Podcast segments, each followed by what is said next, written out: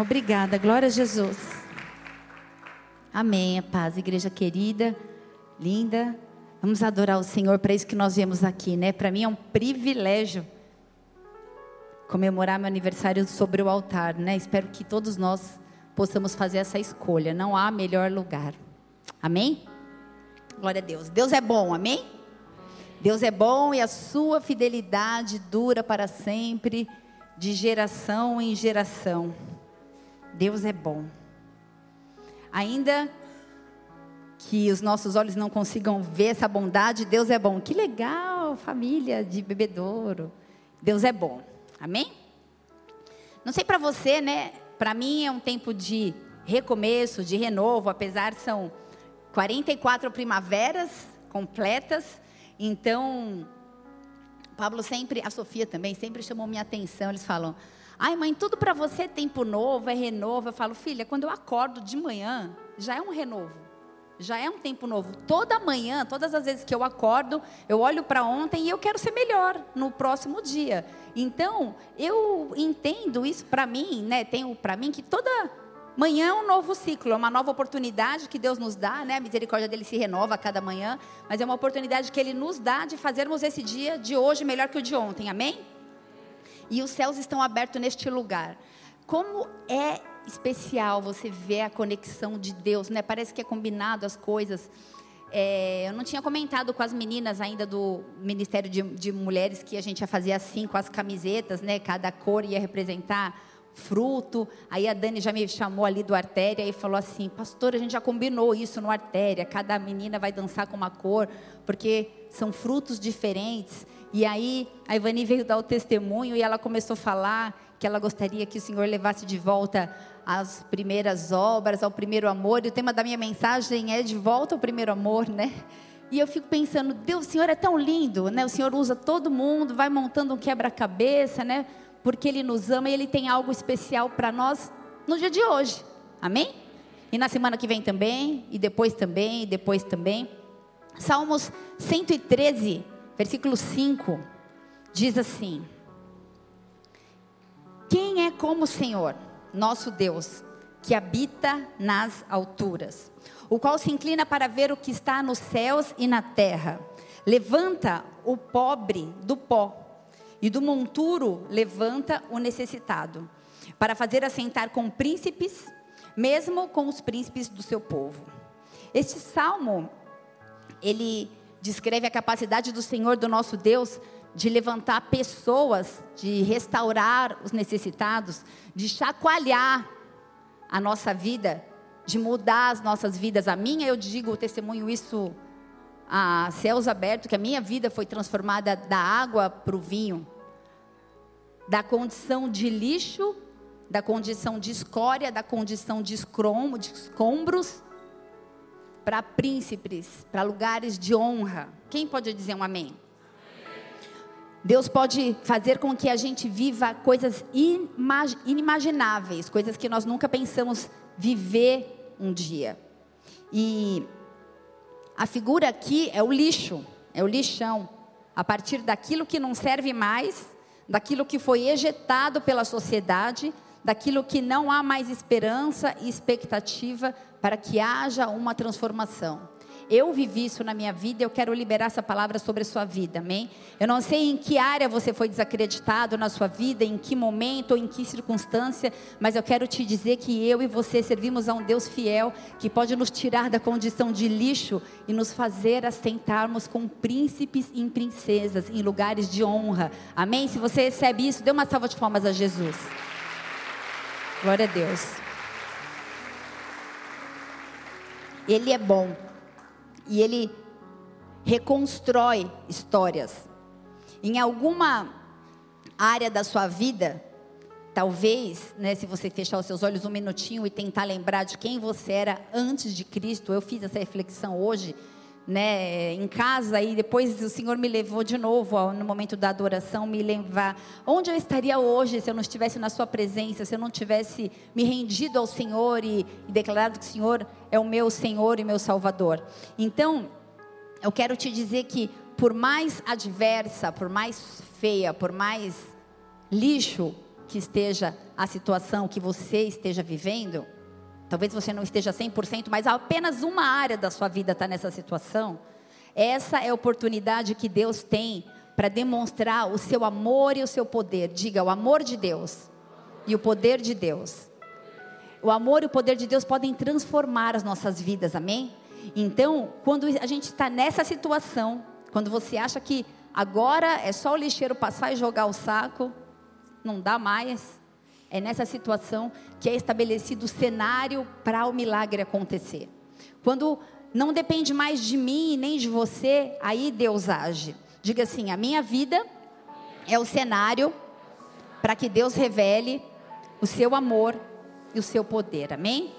Então, nessa noite, muitos de nós seremos chacoalhados, né? O tema dessa mensagem é um chacoalhão para o primeiro amor. Deus vai nos chacoalhar essa noite e vai levantar as nossas vidas e nos fazer assentar em lugares de príncipes e princesas. Amém? Vamos orar, Deus. Eu quero declarar que eu sou menor aqui. Que privilégio, Deus, estar aqui no meu aniversário celebrando com a minha família em Cristo. Obrigada, Deus. Na verdade, não existe outro lugar onde eu gostaria de estar nesse momento. Obrigada. Obrigada porque os seus anjos estão aqui, arcanjos, querubins se movimentando neste lugar.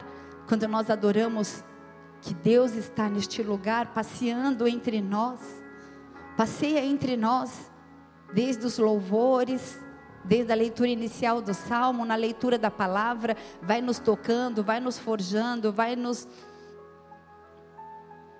abraçando. Vem com seu amor sobre nós nessa noite, Senhor.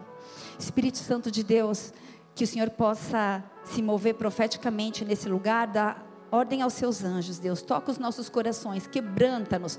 Todo impedimento, toda fortaleza na mente, todo ceticismo, todo medo, toda movimentação espiritual contrária para que os planos e os desígnios do Senhor se cumpram na minha, na sua vida nessa noite. Eu repreendo na autoridade do nome de Cristo Jesus, porque na autoridade desse mesmo nome de Jesus Cristo de Nazaré, eu declaro que você não vai sair daqui da mesma forma que você entrou. Haverá transformação, haverá cura, haverá restauração, talvez um chacoalhão, talvez um abalo, mas a sua vida será tocada pelo amor e pelo poder de Deus. Por isso recebe esse culto, recebe as nossas nossas vidas, recebe os nossos corações, a nossa mente, o nosso intelecto, nós entregamos tudo a Ti, porque dele, por Ele são todas as coisas. Se você crê nisso, dê uma salva de palmas bem forte a Jesus, porque Ele é bom, bom, bom, bom e fiel. Mães, quando querem chamar a atenção dos seus filhos, quem já levou um chacoalhão da mãe aqui? Acho que a maioria, né? Você pega assim, dá um chacoalhão, fica. Às vezes você não tem como falar, tem gente. Quando a gente recebe um chacoalhão, a gente sabe que é um alerta, porque alguma coisa está errado, sim ou não? Então, se existem situações erradas, o Senhor vai nos chacoalhar essa noite. Quem já se sentiu chacoalhado por Deus? Eu já me senti chacoalhada por Deus diversas vezes, diversas vezes. Esse ano eu me senti dentro de um liquidificador. Eu me senti no olho do furacão muitas vezes. Já assistiram um filme, eu não vou lembrar o nome agora, que veio aquele furacão e devastou tudo e só sobrou uma família, alguém lembra? Depois eles se reencontraram. O impossível. Eu me senti já como esse filme, falar, Deus não é impossível, agora já era. Estou numa situação que não dá mais. E Deus nos chacoalha para nos trazer à tona para respirar novamente, porque com ele dá certo, amém? Então, muitas vezes ele pega pelo pé ou pela mão, ele balança, balança, até cair do nosso bolso tudo aquilo que não presta mais. Tem horas que a gente tem a sensação de que o fôlego, o ar vai acabar. É um chacoalhão que vem dos céus. Abra tua Bíblia no livro de Hebreus, capítulo 12, versículo 25.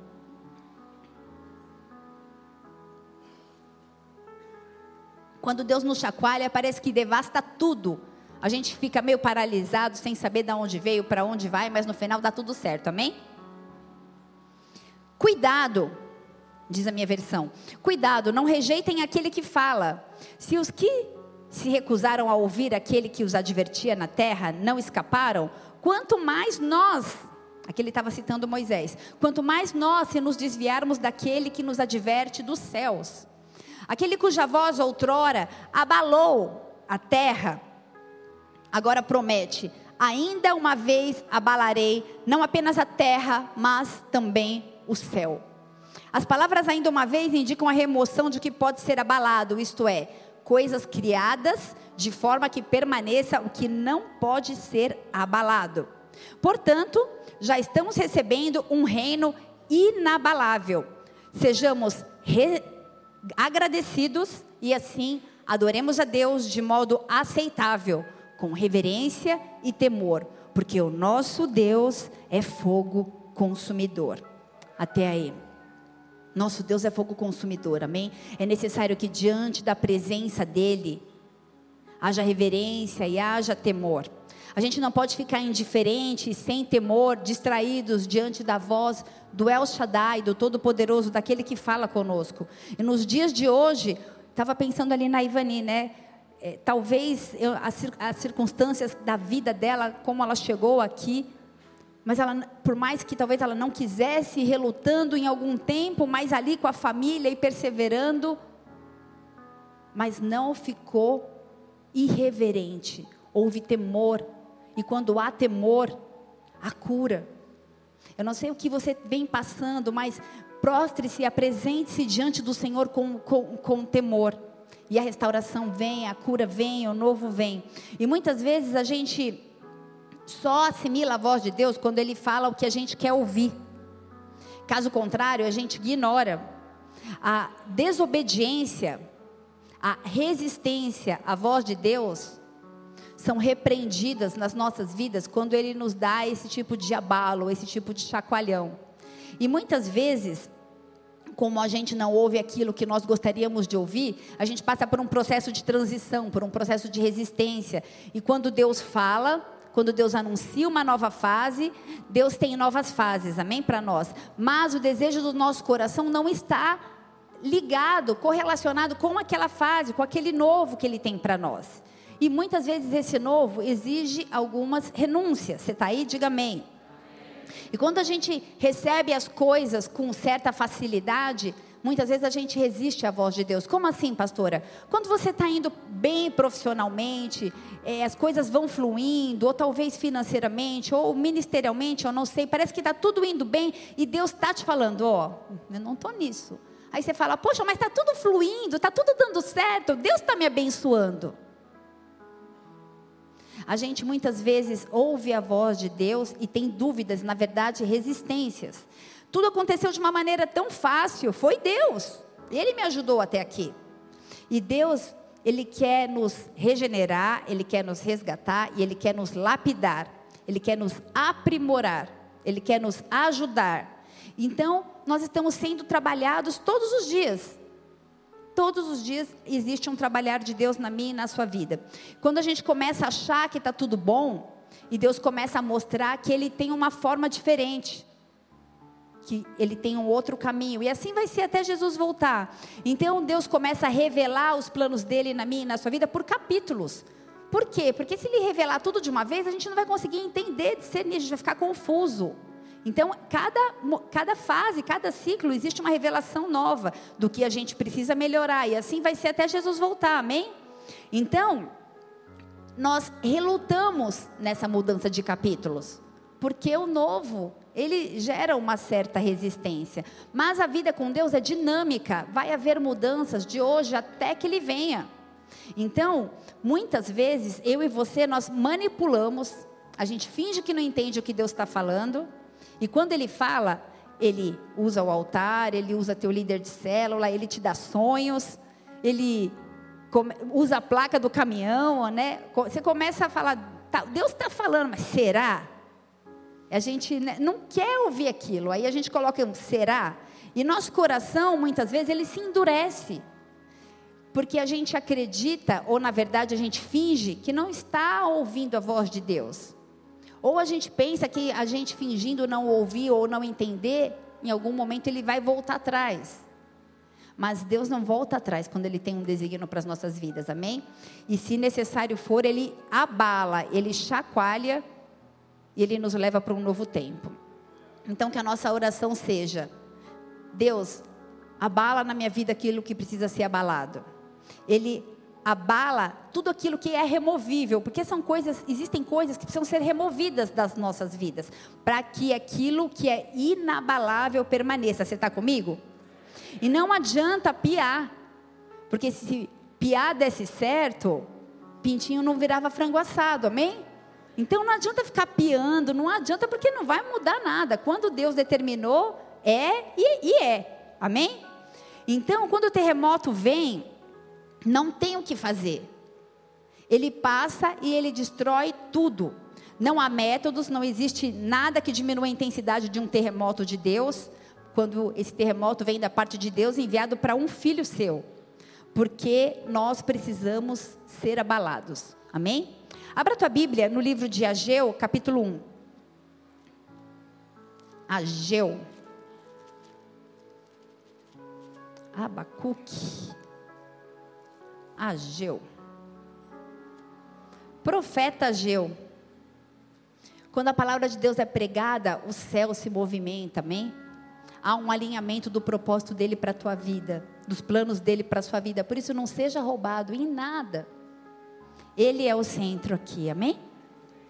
Ageu foi um profeta hebreu e a mensagem dele, vou fazer só um paninho de fundo bem curtinho aqui, a mensagem dele foi uma mensagem de exortação, mas também foi uma mensagem de motivação a respeito da restauração de Jerusalém, a respeito do templo de Jerusalém, que havia sido destruído, desolado. O nome Ageu significa festa a Javé. Talvez ele tenha nascido num dia de festa e por isso deram esse nome em homenagem a, a esse profeta Ageu. Então, Ageu 1, do versículo 1 até o 6, diz assim a palavra de Deus.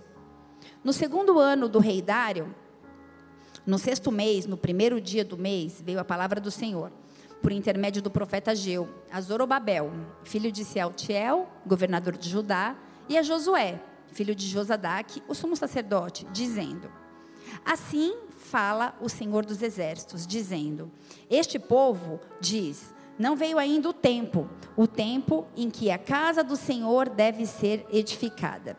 Veio, pois, a palavra do Senhor por intermédio do profeta Geu, dizendo: Porventura, é para vós tempo de habitar nas vossas casas forradas, enquanto esta casa fica deserta?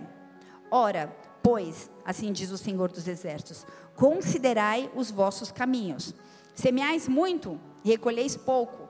Comeis, porém não vos fartais. Bebeis, porém não vos saciais. Vestivos, porém ninguém se aquece. E o que recebe salário, recebe-o num saco furado.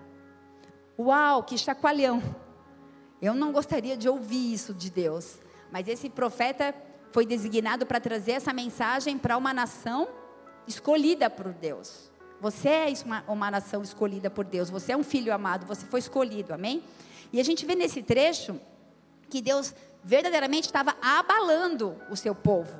Houve um desleixo por parte do povo, uma fase onde eles preferiam não escutar Deus. No versículo 2, fala assim: o povo dizia, o povo diz, não é tempo de edificar a casa do Senhor. Na verdade, muitas vezes a gente está mais preocupado do que o que o povo diz do que o que Deus diz. No versículo 5, sim, Deus diz: Assim diz o Senhor, considere o vosso passado. Considerem o vosso passado. E eu posso olhar para alguns aqui e tenho o privilégio de conhecer a história de alguns e os testemunhos de alguns e de me alegrar. Eu espero que você possa se alegrar também ao considerar o seu passado. E muitas vezes, os testemunhos que nós temos para trazer, quando a gente considera o nosso passado, consegui um emprego, consegui uma promoção, eu recebi uma herança, eu comprei um carro, ganhei um carro, eu passei na faculdade, eu consegui aquele tão sonhado curso, aquela tão sonhada graduação. E aquilo que muitas vezes parece aos meus e aos seus olhos uma bênção, pode nos afastar de Deus. E Deus começa a trabalhar, na verdade, de uma outra forma. Ele recebe, ele resolve chacoalhar o povo dele. E às vezes a gente só acorda para a vida quando a gente recebe um chacoalhão. Geralmente, eu e você, nós associamos Deus ao sucesso, à provisão, porém, aqui nós vemos Deus abalando a economia de Israel. O povo começou a passar necessidade financeira, o povo escolhido por Deus. E não é o tipo de mensagem que a gente gostaria de ouvir. Na verdade, nós queremos, né, a, provisão, a abastança, a fartura. Deus muitas vezes é associado ao sucesso, à provisão, mas ele abalou a economia de Israel. E o povo então começou a passar dificuldade, a passar necessidade, e na verdade não era o devorador, na verdade não era nenhum tipo de maldição, mas Deus estava por trás de tudo. Repete comigo: Deus estava por trás de tudo que estava acontecendo na economia de Israel e na minha vida também. Ele estava chacoalhando a vida financeira do seu povo. E no versículo 6 de AG1, ele fala assim: Vocês têm semeado muito, vocês têm feito a parte de vocês, vocês não estão encostados esperando cair do céu. Vocês têm semeado muito, mas têm recolhido pouco. Você sabe o que isso significa? significa que vida financeira abalada é uma loucura. A gente perde a base, a gente perde o sono. E aí você pode se perguntar assim: mas por que Deus tem interesse em ver os seus filhos, o seu povo eleito, passando por situações como essa? A G1, versículo 9, diz assim: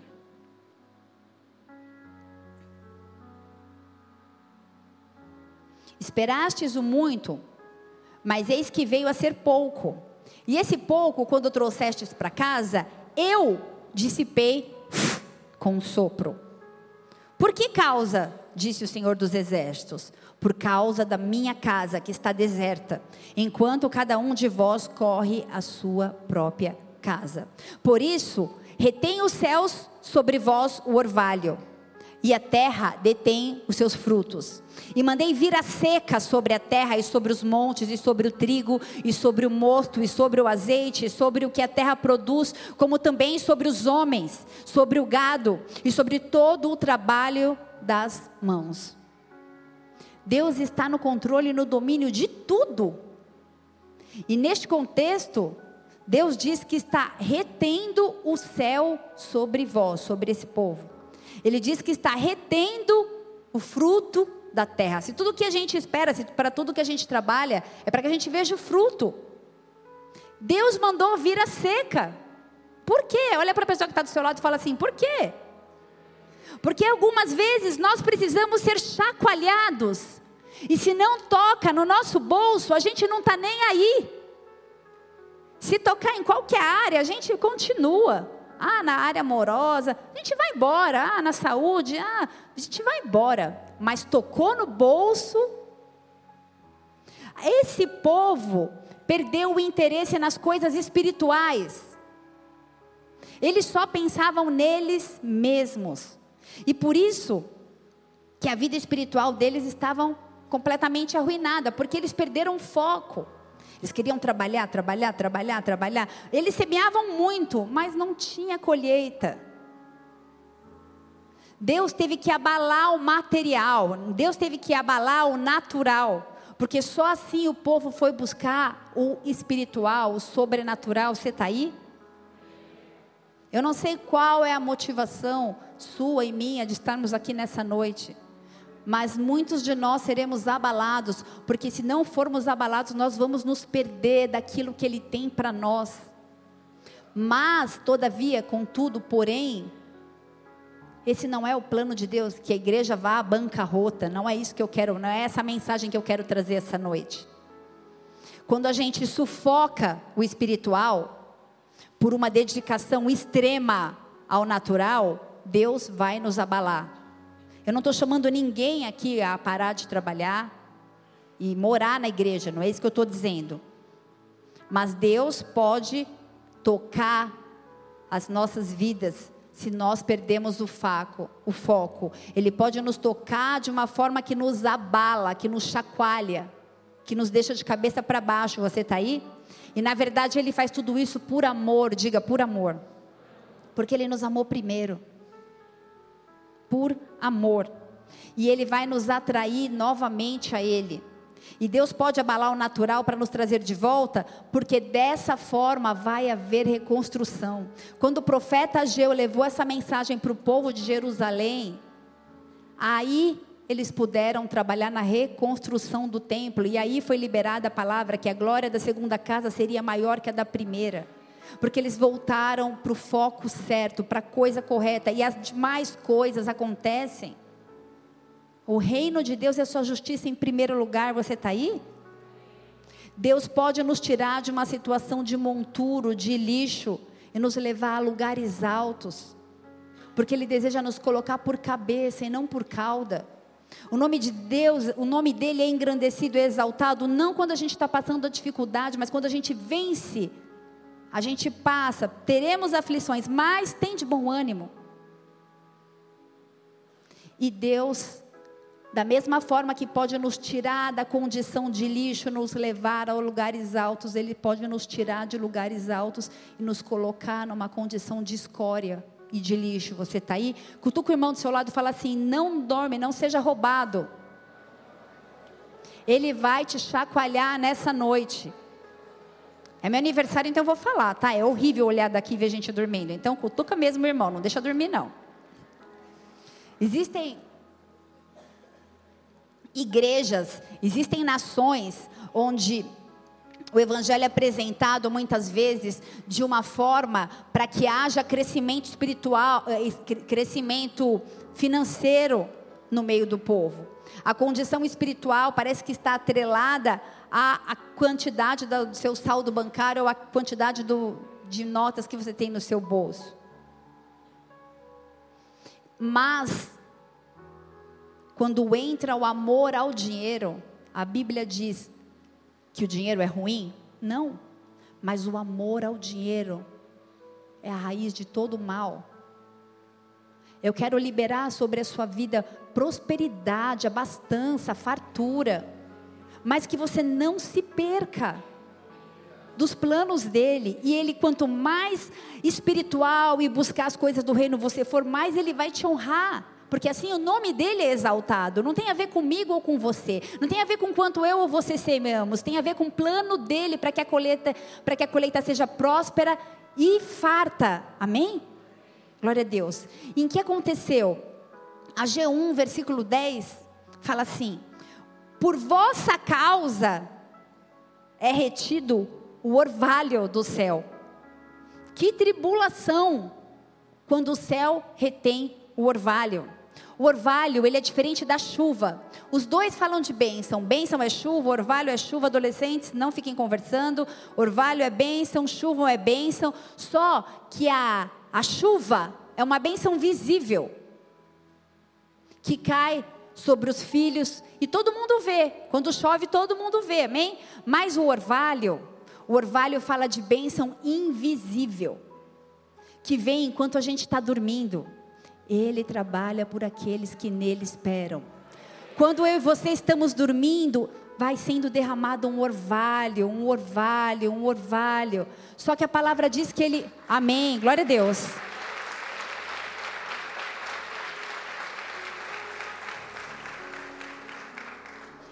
Só que o orvalho foi retido pelo próprio Deus. Orvalho é bênção lenta. Sabe aquela que a gente nem percebe que vai acontecendo dia após dia? Deus provê na nossa saúde, Deus provê nos nossos empreendimentos, na provisão cotidiana. Sabe quando você senta e olha a tua mesa farta e você fala assim: "Meu Deus, não sei, nem sabia o que eu ia comer. Olha que fartura, olha que mesa boa, gostosa". Sabe quando você abre teu guarda-roupa e tem o que vestir?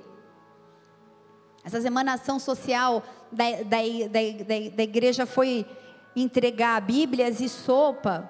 Você já pensou você não ter uma sopa para comer na sua casa? É o orvalho, é a bênção cotidiana que muitas vezes a gente nem valoriza mais. Porque a gente se acostuma com a bênção de Deus. Mas no versículo 10 mesmo, diz que a terra não produzia mais frutos não tinha mais colheita. Então não adianta apenas o seu esforço, porque se a bênção de Deus não tiver sobre a sua vida, em vão trabalha o sentinela, em vão vigia o sentinela. Se o Senhor não edificar a tua casa, em vão você vai trabalhar. No versículo 10, a terra não produz colheitas. Então, o orvalho, ele prepara a terra para que a gente receba esses frutos e essas bênçãos invisíveis todos os dias. Que haja gratidão em nossos corações, que a gente possa verdadeiramente lançar essa palavra. Até aqui o Senhor nos ajudou. Só por hoje, como falou no NV, mais um dia, só por hoje novamente. Obrigada, Senhor, pela provisão de hoje novamente, porque Ele tem sido com você. Talvez você tenha andado preocupado com o que comer, com o que vestir, com o dia de amanhã, mas a mesma palavra diz: a cada dia basta o seu mal. Descanse no Senhor. Ele vai prover todas as suas necessidades. Ele sabe o que eu e você precisamos. No versículo 11, a palavra diz que a terra ficou seca. Os montes ficaram secos. Monte seco simbolizava a falta de paz. O trigo seco. O trigo era a falta daquilo que é essencial. O vinho acabou, extinguiu-se. Faltava alegria. O azeite, que representa a unção, acabou. Os frutos ficaram secos. Começaram a faltar as necessidades domésticas. O homem, o animal, o trabalho, os dons, tudo secou. A frustração foi estabelecida sobre Israel. Muitas vezes nós olhamos para as nossas vidas e falamos, talvez a gente pense assim: estabeleceu a frustração, não tem mais. Ah, eu estou no lixão mesmo, não dá mais. Isso é um abalo de Deus ele vem abalar, ele vem chacoalhar, mas em Hebreus 12, 25, vamos ler novamente, fala assim: cuidado, não rejeitem aquele que fala. Se os que se recusaram a ouvir aquele que os advertia na terra não escaparam, quanto mais nós que nos desviamos daquele que nos adverte dos céus. Aquele cuja voz outrora abalou a terra, ele promete: ainda uma vez abalarei não apenas a terra, mas o céu. ainda uma vez a remoção das coisas abaláveis. O que pode ser abalado na sua vida? Comece a apresentar aí no seu coração, na sua mente, comece a pensar o que está demais, o que não exalta o nome de Jesus, onde você tem gastado as suas energias, o que tem te roubado da presença de Deus, quais têm sido as suas motivações para dar desculpa de não ter tempo de orar ou de jejuar, Quanta desculpa, ah, eu não posso jejuar, eu não posso orar, eu não posso ajoelhar. Deus é fogo consumidor. E tudo aquilo que for abalável vai ser abalado em nome de Jesus, amém? E a gente não pode perder o foco. No versículo 29 fala assim: Adoremos a Deus de modo aceitável, com reverência e temor. Eu quero chamar a tua atenção nessa noite para você não tratar como comum aquilo que é santo. Não se acostume, não se acostume com o sobrenatural, com o orar em línguas, com as revelações de Deus para a tua vida. Quando alguém orar por você, não se acostume. Quando você falar com Deus, não se acostume. Não perca o foco. O Senhor já está chacoalhando muitos de nós aqui nessa noite. E Ele manda dizer: o que você tem feito da sua vida? Sabe quem pode responder isso? Você para você. O que você tem feito da sua vida? Construir para si mesmo uma insanidade. A gente tem que construir para Deus. Porque quando a bala vier, somente o que nós construímos para Deus vai permanecer. A mesma responsabilidade pesa sobre a minha vida, pesa sobre a sua vida, porque quando Deus colocar as mãos dele, vai haver um estrondo. A responsabilidade de edificar o reino é minha e é sua. E por que nós edificamos o reino de Deus? A resposta é por amor. Por amor a Ele e por amor ao próximo. Não é por amor ao próximo, é por amor a Ele. É por amor a Ele e depois por amor ao próximo. Porque se for só por amor ao próximo, quando a gente se frustrar, a gente desiste. Porque as pessoas frustram. Mas quando é por amor a Deus, a gente permanece, ainda que hajam frustrações. Você está aí? E quando a gente esquece disso, Deus nos disciplina e nos chacoalha de novo. O povo de Israel perdeu o primeiro amor. Diga, primeiro amor. E com o passar dos anos, eles permaneceram da mesma maneira espiritualmente.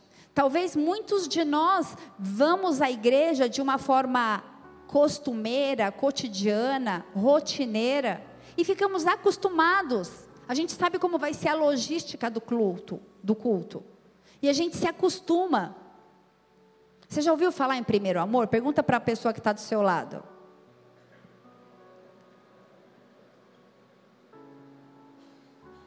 Muitos de nós perdemos a paixão e a intensidade do nosso amor quando a gente olha para Jesus como rotina.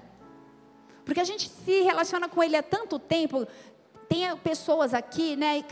Cadê Ivani? Quanto tempo você é convertida, Ivani? Hã? 38 anos. 38 anos é tempo para a gente se acostumar num relacionamento. Não se acostume. A gente não pode se acostumar. Você está aí? Não pode ser rotina. Eu vou falar o que eu vi no dicionário: rotina, caminho utilizado normalmente, itinerário habitual, hábito de fazer algo sempre da mesma forma, mecanicamente. Nosso relacionamento com Deus não pode virar uma rotina. E o que Deus nos chamou para um relacionamento de amor total, não aceita rotina. Diga, fora rotina. Ele protesta e ele pede de volta a intimidade, a fome, a sede, o primeiro amor, a prática das primeiras obras. A minha oração é: Deus, não deixe eu perder esse primeiro amor, que ele seja constante na minha vida todos os dias. Apocalipse 2, versículo 2, abre a sua Bíblia. O apóstolo Paulo, ou melhor, perdão, o apóstolo João, ele recebeu uma visão lá na ilha de Pátinos. E uma visão para algumas igrejas da Ásia. E ele falou especificamente para a igreja de Éfeso. Apocalipse 2, versículo 2, diz assim: Conheço as tuas obras. Eles tinham obras. Conheço o seu labor. Eles trabalhavam. Conheço a tua perseverança. Eles não desistiam. E sei que não pode suportar homens maus e que puseste à prova os que a si mesmos se declaram apóstolos e não são, e os achastes mentirosos, e vocês têm perseverança, e suportaste provas por causa do meu nome, do nome de Jesus, e não esmorecem, não desistem. Tenho, porém, contra ti que abandonaste o primeiro amor. Era uma igreja perfeita, mas esqueceu o primeiro amor. Lembra-te, pois, de onde caíste.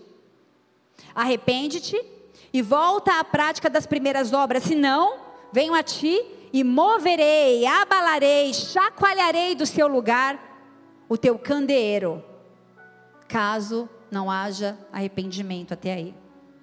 Quando a gente perde o primeiro amor, a gente pode ser chacoalhado, amém? O primeiro amor é uma profunda resposta ao entendimento do amor de Cristo para as nossas vidas. É o que leva a minha vida, o que te leva a buscar e a servir ao Senhor com intensidade, com paixão. Muitas pessoas acham que o primeiro amor leva a gente ao trabalho. Então, quando para de trabalhar, ou sai de um ministério, ou para de servir, entende que é uma diminuição do primeiro amor. Mas não é isso, porque essa carta falou que uma diminuição da produtividade ministerial. Não é. Eles trabalhavam, eles produziam, eles estavam ali perseverando. Conheço as tuas obras e o teu labor com a tua perseverança. Eles trabalhavam, não é que estava faltando gente no, no ministério. A, a, prática do primeiro amor não é ministério sem pessoas para servir. A palavra grega quando, que, que traduz labor é copos. E significa intenso trabalho unido a aborrecimento e fadiga. Posso falar? Eu olho para muitos aqui e vejo intenso trabalho. Alguns até se aborrecem de tanto trabalho na obra de Deus e fadiga e não desistem. Eles trabalhavam intensamente, mas perderam o primeiro amor. Essa era a igreja de Éfeso. Perder o primeiro amor também não é enfrentar uma crise de desânimo, porque todos nós passamos por crises e ficamos desanimados. Ou quem nunca joga a primeira pedra? Quem nunca pensou em desistir? Uma vez que o Senhor elogia que eles eram persistentes, que eles perseveravam e não tinham o primeiro amor. Apocalipse 2, versículo 3 fala assim: tem perseverança, suportam provas por causa do meu nome e não deixam de se esmurecer. Permanecem entusiasmados, permanecem fortes, permanecem animados. Mas tinha acabado o primeiro amor. A perda do primeiro amor também não é um momento de crise, de falta de dedicação a perda do primeiro amor é pecado. Diga, a perda do primeiro amor é pecado. A perda do primeiro amor é queda. Lê aqui comigo. Tenho, porém, contra ti que abandonastes o primeiro amor. Lembra-te de onde você caiu, aonde você perdeu o primeiro amor e se arrepende. E volta à prática das primeiras obras. Nós somos proibidos de perder o primeiro amor. Não dá para perder o primeiro amor. Por isso, o Senhor vai restaurar pessoas nessa noite através de um pedido de perdão. Quando você, aí no teu momento, aí no teu lugar, fala, Deus, eu me arrependo, me mostra onde eu caí, me mostra onde eu me perdi, me mostra quando eu comecei a olhar para pessoas, para homens, me mostra quando eu parei de olhar para a cruz. Me mostra onde eu me perdi, onde o primeiro amor se, se esvaiu. Eu me arrependo. Eu olho para esse momento onde eu caí, porque o Senhor chama falta de primeiro amor de queda. Me perdoa, porque sem pedido de arrependimento não tem restauração. Não dá para ver uma liberação desse altar e falar, eu restauro sobre a sua vida o primeiro amor. Isso não vai acontecer. Eu não tenho poder para isso. Mas você no seu lugar pode orar e falar: Deus, eu me perdi. Eu virei um religioso, um fanático, um cego, um chato. Eu só olho para as pessoas, eu sou um juiz. Eu julgo tudo e todos. Eu só consigo ver os defeitos da igreja e tem muitos. Eu vejo problema no diaconato, eu vejo problema no presbitério, eu vejo problema nos adolescentes, eu vejo problema no infantil. Eu vejo problema no cara que sorri lá fora e, e, e guarda meu carro. Eu vejo problema na cantina. Eu vejo problema em tudo. Me perdoa, Senhor, porque eu perdi o foco. Ou eu estou pensando na minha vida financeira, ou eu estou pensando o que, que o outro está fazendo, eu não estou olhando para a minha própria vida. Deus deu a vida para cada um cuidar da sua. Cuida da sua e deixa do irmão. Sabe por quê? Eu estou em processo de cura, igreja. Hoje eu subi nesse altar e falei: Deus, me ajuda, me ajuda. Porque eu me sinto a menor. Eu tenho raiva. Eu tenho sentimentos que eu não gosto. E eu preciso pôr a minha cara no chão e falar: tem misericórdia de mim e me restaura de novo, Senhor. E assim somos todos nós. Não perca o foco. Não se esconda, não vire um workaholic, não se esconda atrás da sua vida profissional achando que tudo vai bem, porque a tua conta bancária vai bem. Não é isso. O mais importante de tudo é o amor ao Senhor. Os mandamentos de toda a lei de Levítico foram resumidos: ame a Deus de toda a tua alma, de todo de todo entendimento, com toda a tua força, e o teu próximo como a ti mesmo. Amar não é fácil. Mas é isso que ele me chamou para fazer e é isso que ele te chamou para fazer. Ame, perdoe, permaneça e prossiga. Volte à prática do primeiro amor. Deus, olha para nós, aonde nós caímos e que haja um levantar nessa noite em nome de Jesus. Sabe quem vai te levantar? Você. Você vai levantar e vai falar: "Hoje eu levanto dessa queda maldita". E eu vou voltar à prática das primeiras obras, onde eu falava de Jesus e saía coração dos meus olhos. Você está aí? Amém? Glória a Deus. O abalo, ele não vem para destruir, ele vem para restaurar. O abalo vem para trazer correção. Não pensa que Deus quer que a gente seja abalado e fique numa situação de lixo, não. A vida com Deus é simples e a falta do primeiro amor faz com que eu e você percamos a urgência de buscá-lo em primeiro lugar. Deus vai restaurar essa urgência de buscar a face dele acima de todas as coisas, amém? Deus está abalando muitos nessa noite. Talvez por dentro você já se sinta chacoalhado. No campo natural, parece que é tudo difícil, às vezes até impossível. Mas quando vem o abalo de Deus, aquilo que é corruptível sai. E só vai ficar aquilo que é incorruptível, amém? Deus sacudiu os, os israelitas porque eles estavam descomprometidos. E Deus levantou o profeta Ageu para trazer um alerta. Então eles voltaram e perceberam a falência espiritual que eles estavam vivendo. Quando Deus é colocado em primeiro lugar, tudo muda. A bênção, a providência, a presença, e começa tudo fluir novamente de uma forma abundante, porque a gente estabeleceu os lugares corretos das coisas. Deus é soberano e Ele é em primeiro lugar, amém? Ageu 2, versículo 6 fala assim: Porque assim diz o Senhor dos exércitos, ainda uma vez, daqui a pouco, vou deixar colocar, Pati. Ageu 2, 6, Pati. Pois assim diz o Senhor dos exércitos: Ainda uma vez, daqui a pouco, farei tremer os céus e a terra, o mar e a terra seca. E farei tremer todas as nações, e virão coisas preciosas de todas as nações, e encherei esta casa de glória, diz o Senhor dos Exércitos. Meu é a prata e meu é o ouro, diz o Senhor dos Exércitos. E a glória dessa última casa será maior que a da primeira, diz o Senhor dos Exércitos. E neste lugar darei paz, diz o Senhor dos exércitos. Haverá paz, haverá restauração.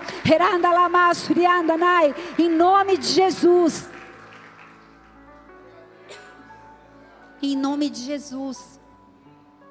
O povo de Israel, então, após esse abalo, eles retomaram o papel de reconstruir o templo.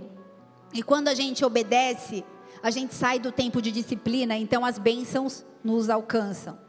Deus está abalando a terra e Deus vai abalar todos os que inverterem a prioridade. Todos que perderam o primeiro amor, que entraram numa rotina, que de uma forma ou de outra entraram numa religiosidade. Deus vai abalar todos os que não temem ao Senhor. Deus está trazendo de volta aqueles que são seus.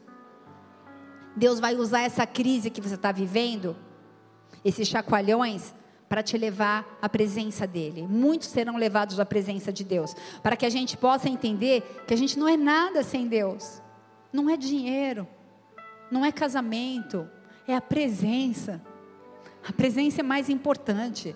Deus abala nações, Deus abala indivíduos. Às vezes Deus usa a situação que você está vivendo para te abalar, para chamar a tua atenção. E Deus promete aos filhos um reino que jamais poderá ser abalado. Essa é a promessa dele para a sua vida. Um reino que jamais será abalado e que vai ser entregue para mim para você por meio de Jesus Cristo, nosso Senhor, o nosso amado. A majestade, a honra, o domínio e a força vão ser revelados através das obras que virão dos céus, mas também que virão do seu esforço, da sua labuta, para que o nome dele seja exaltado. Apocalipse 2, versículo 4 diz assim: Porém, tenho contra ti que abandonaste o primeiro amor. Lembra-te, pois, de onde caíste, e arrepende-te, e volta à prática das primeiras obras. Senão, venho a ti e moverei, abalarei do seu lugar o candeeiro, caso não te arrependa. Baixe sua cabeça, feche seus olhos. É noite de arrependimento. É noite de restauração. Hoje é uma noite onde nós vamos ceiar, nós vamos nos assentar à mesa com Ele. E é a oportunidade perfeita para a gente falar: Deus, onde eu caí? Me leva de volta ao primeiro amor. Eu quero me apaixonar de novo, Senhor. Assim como já foi um dia. Se submeta, se arrependa. Eu não sei que tipo de oração você precisa fazer, mas fale com Ele, gaste esse momento com Ele agora. De tudo que você tem mais importante é o momento de fechar os seus olhos e falar com Ele. Senhor, traz a nossa lembrança, aonde nós caímos, começar em mim, Senhor. Clame pelo primeiro amor, porque o primeiro amor ele é público, mas o segundo amor ele é omisso, ele se reserva, ele se esconde. É um amor mascarado, que você diz que ama, mas não se compromete, não se envolve, não se relaciona. Se Deus morreu por pessoas, nós precisamos nos relacionar com as pessoas. Não dá para a gente fugir das pessoas. E isso é a prática do amor, é se relacionar com pessoas diferentes de nós mesmos e continuar amando. Não é fácil. Eu sou a primeira a dizer que não é fácil. Algumas vezes eu já pensei em desistir por causa de pessoas. Eu me senti ferida, me senti traída, machucada.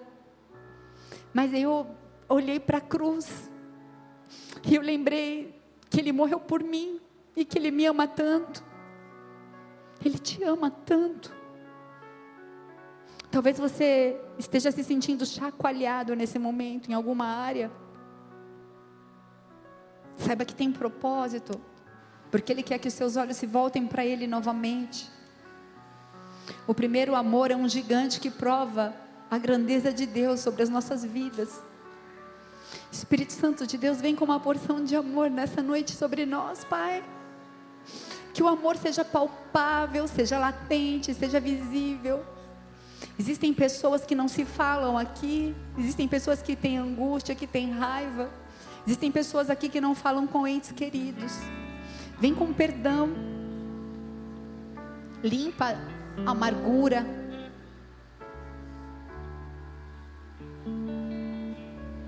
Livra-nos da autocomiseração, do medo, da apatia, do engano. Vem nos restaurar mais uma vez, Pai. Leva-nos de volta ao primeiro amor, leva-nos de volta à prática das primeiras obras. Espírito Santo de Deus, nós vamos terminar esse culto adorando ao Senhor. E antes de nos limparmos para nos assentarmos à mesa, fale com Ele. Fale com Ele. Adore o Senhor. E que haja uma restauração daquilo que Ele tem para a tua vida, em nome de Jesus, amém? Adore o Senhor.